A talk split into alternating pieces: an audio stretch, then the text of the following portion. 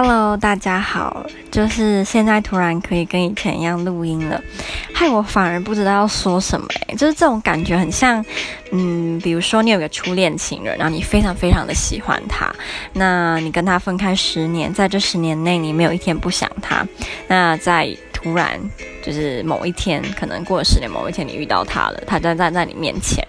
等着你跟他说话，你却不知道要怎么说才好，就很有那种感觉，是很中二。那我其实就在想，嗯，恢复到可以跟以前一样的时候，我到底要录什么呢？因为我有太多太多想跟大家分享的事情，那可是我又不可能全部都一次分享完，所以我就想说，那这次就当做是。聊聊最近的事情好了，就我最近我回来台湾大概一个多月了，那这一个多月里面也发生很多事情啊，例如我完成了我的实习，虽然我的实习时间短得很可笑，可是我还是学到很多东西，真的。那那时候我就很想要跟大家分享我每天实习的生活跟学到什么，可是其实也过一段时间啦。不过幸好我们学校有规定我们要写实习日记，所以我每天做什么我都有写下来。那之后可能就会再录一个关于我那时候实习，我是在翻译公司实习发生的事情啊，跟怎么样，反正就有很多可以讲啦。因为再加上我是特别跑去台北实习，所以那一个礼拜我是住在青年旅馆，那那感觉就是很不一样的，对，好。那最近我在干嘛呢？就是我去年回台湾的时候，有一个算是一个遗憾吗？就总觉得没有赚很多钱。就是我之前会在一零四的家教网上面付三九九，它是你如果付三九九，就会三个月可以跟案主联系，就你会看到那个案主的他的电话号码，你可以打电话给他。虽然我都没有打过，可是就是觉得付钱比较安心。可是。嗯，那个一零四家教网好像要你今天是需要长期的学生会比较有效。如果你今天像我一样是属于短期的话，就不太可能可以在上面找到学生。我自己的经验是这样啦。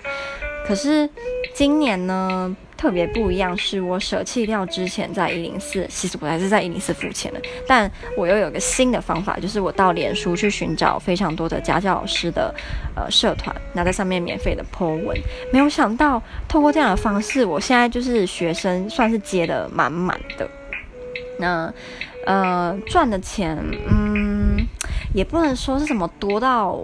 像我可以马上达成梦想去住豪宅，但总比去年。我去年的暑假工作其实很单纯，第一个就是那个那叫什么翻译，然后第二个就是我去韩国家具活动帮忙，那大概就这两个。那这两个，嗯、让我赚了就几万块而已，就不是我心里想要赚的那个数字，就是还差蛮远，所以就一直觉得有个遗憾，就觉得暑假有三个月，三个月应该可以赚蛮多钱的。那幸好这一次家教部分就还算蛮顺利的，尤其是在家教上面。发生了我之前没有想过会发生的事情。我之前在高雄的时候啊，是以教小朋友为主。我发现，嗯，我很有小朋友缘，就小朋友基本上会很喜欢我。但是我不喜欢小朋友，我也不喜欢教小朋友。但是因为他们喜欢我，然后我也，我觉得我很骄傲的说，我蛮会教小朋友的，就是在教英文方面，我对小朋友是蛮有一套的，所以。他们会喜欢我，跟家长会喜欢我是蛮预料之中的事情。可是我就是没有教成人的经验。那我之前觉得教成人比教一个四岁小孩还要可怕，因为成人就尤其是很多成人学生都比我大。那我那时候就很怕说一个四五十岁的阿姨或叔叔好了，他看到一个二十出头的一个大学生，他们可能会想，你这个毛都还没长齐，是要教我什么？会质疑我的能力，或觉得我不够厉害。所以我其实之前对于教成人是有蛮大的恐惧。那在这个暑假之前，我是从来没有教过成人的经验。是曾经啊，我在高雄的时候，我那时候在长颈鹿美语当导师，就是带班级。然后我那时候我们的主任就有一次问我说，我有没有教过成人？我说没有。他说，因为他有一个认识一个算是老板嘛，说想要人家教他怎么自我介绍，英文自我介绍。他就说找时间再跟我联络。可是后来就没有再跟我联络。我猜可能是因为那时候我真的太还太还算太小吧，那时候才十九岁而已，就真的蛮小，所以他不想找我，我也是原谅他，对，原谅他。所以他错过了一个非常厉害的老师，就自己说。那今年呢，就是在脸书 PO 社团之后，也是一开始接到很多小孩子的案。那我也以为会跟以前一样，就是以接小朋友教小朋友为主。可是。到后来越来越多是成人想要我教他们，那我就开始就是试教。我蛮幸运的是，我第一个试交的成人啊，他是一个三十七岁，但是长得很年轻哦，他长得很像很像那个演员谢欣颖，超像。我其实默默怀疑那个他应该很崇拜谢欣，因为他真的整个型、发型、发色跟整个人就是散发一种我就是谢欣，我就谢欣的感觉。所以那时候我其实有点怕说，哎，他会不会有点难相处？不能像我这样以貌取人。有事后证明他非常人非常好，然后他的程度，嗯。他程度我一开始觉得有点差，但是我后来遇到更多更差的，所以他现在目前在我成人学生里面的排行算是中等。因为我后来遇到一个，她也是一个四十几岁的阿姨，她是在电子业工作，然后她希望可以补多益，因为她知道想要考多益。那我那时候就想说，嗯，想要考多益哦，那这个志向还不错，就是至少你还会想要考，那所以可能程度也没有太差吧。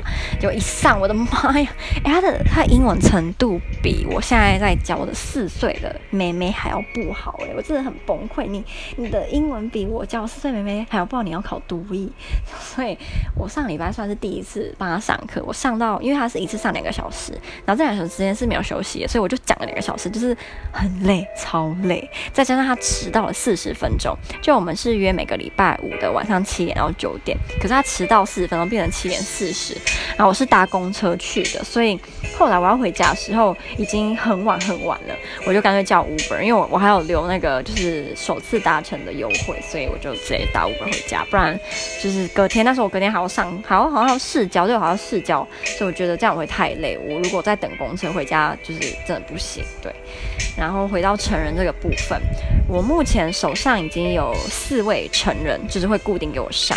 那我明天跟后天都还要再试教成人美语的部分。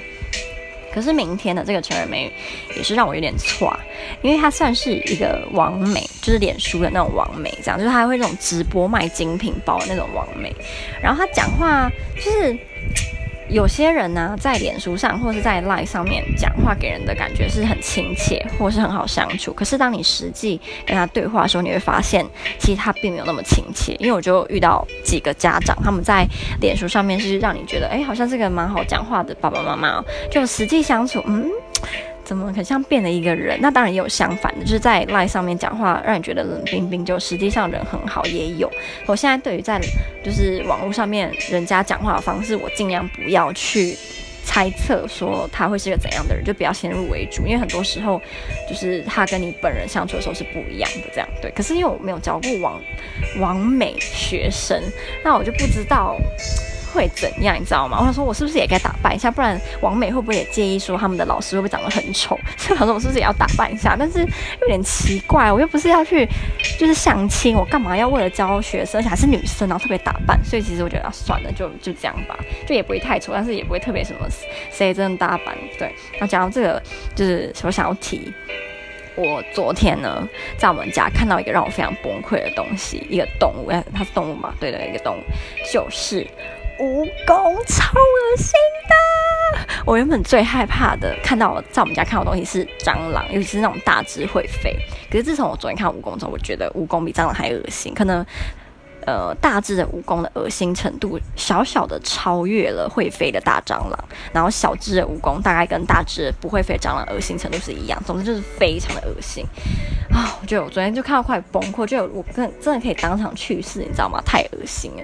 然后事后就很怕，我就上网查说怎么办啊，怎么赶蜈蚣啊，然后大的经验，然后就我发现越看反而越怕，因为大家的经验都太惊悚了。我有看到有人说什么。呃，蜈蚣会在你睡觉的时候爬到你耳朵里面，然后他还描述说，如果蜈蚣在你耳朵里面，你是什么感觉？我说天哪，你这这个经验应该比中乐透还要还要还要低吧？可是真的太恶心了，我真的完全不想要当那个幸运儿。然后还有说什么？蜈蚣会爬到你脚上，然后咬你，而且被蜈蚣咬超痛，所以好，今天就是整个神经兮兮，一直很怕被咬。那我妈就很受不了，她就超受不了的。她就觉得蜈蚣会怎样嘛？她说，如果你去乡下住，或是你去什么荒郊野外，蜈蚣一堆啊，不然你要怎样？然后我就说，所以我就不要去住荒郊野外，我也不要去住乡下。我想到这些虫，我就快晕倒了。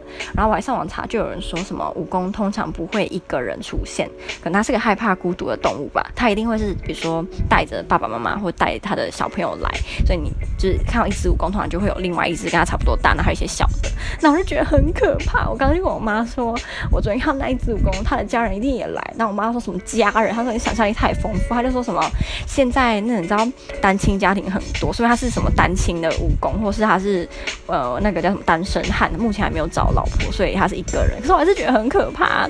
然后我就我就跟我又跟我妈说，上网查有人说就是可以养公鸡，然后我妈就说公鸡的大便很臭，你在家里养公鸡，你就先被那个。蜈蚣都还没被吓走，你就已经先被蜈蚣的那个公鸡的大便吓到搬家，因为太臭，我就觉得很好笑。因为我们一直很想搬家，我说这样也好，我们就顺便搬家。然后我妈就一直等我，她就觉得我太夸张。可是我就真的想到，我只要想到蜈蚣爬到我的腿上，我就觉得太可怕了，就真的啊，好恶心哦。然后就觉得独乐乐不如众乐乐，所以我刚刚就。就是传讯跟我的波兰朋友说蜈蚣的事情，因为波兰很多地方都比不上台湾，但是有一点绝对大赢，就是他们没有这些恶心的昆虫，他们没有蟑螂，没有蜈蚣，没有马路这些恶心的东西，所以我就很喜欢跟他们讲有关这些恶心昆虫的事情，就让他们也体验一下我的恐惧，然后他们就在那边讲好恶心，好，他们明明没有明明明就从来没有看过本蜈蚣本人，他们还是觉得很可怕，所以我觉得很好笑。我就跟他们说，我在 PT 上面看到有人说什么穿衣服的时候要抖一下，因为可能蜈蚣在里面，就穿。把蜈蚣穿上去，就在身上，在你身上爬，哦，那应该会成为我一辈子的梦魇。就是那真的发生在我身上。我目前发生过最类似的就是有一次，我妈她自己打豆浆给我们喝。那那一阵子，那好像是三年前吧，我们家蟑螂特别多那一阵子，所以呃，我妈就豆浆放在桌上。过一阵子，她就跟我说叫我去喝。那其实我在喝之前，我就先跟她说，我很怕里面会有蟑螂。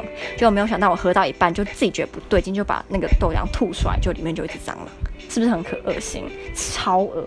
但我现在觉得那那件事情跟如果真的长那个蜈蚣爬到我身上，我会宁愿就是嘴巴含一只蟑螂这样，因为我真的觉得后者真的太太，我真的不行，完全不行。或许有人还认为蜈蚣明就很可爱，因为我觉得世界上什么人都有，就是也有人觉得蜈蚣长得超萌的，像小猫小狗一样。那我非常的佩服你，我真的不知道我在什么情况下会把蜈蚣看得像小猫小狗一样可爱，可能是是七老八十，看尽人生各种风雨。会觉得武功根本没什么，但目前的我还不行，我还太嫩了。然后回归到家教，我想看我刚刚是不是说我现在教很多成人？嗯，对。我上礼拜天的时候呢，还有在教。你知道我上礼拜一直跟我妈说我是个拍马神，因为我上礼拜从礼拜一到礼拜天每天都有家教。我就说，你有看过像我那种拍马的人吗？就是全年无休。那我妈又一直呛我说，你只不过是一个礼拜全年无休，你就讲到你好像已经工作三十年，每天都这样。我真的觉得全年无休真的是太没有人性了，一到天都没有休息，真的好累哦。虽然当家教的。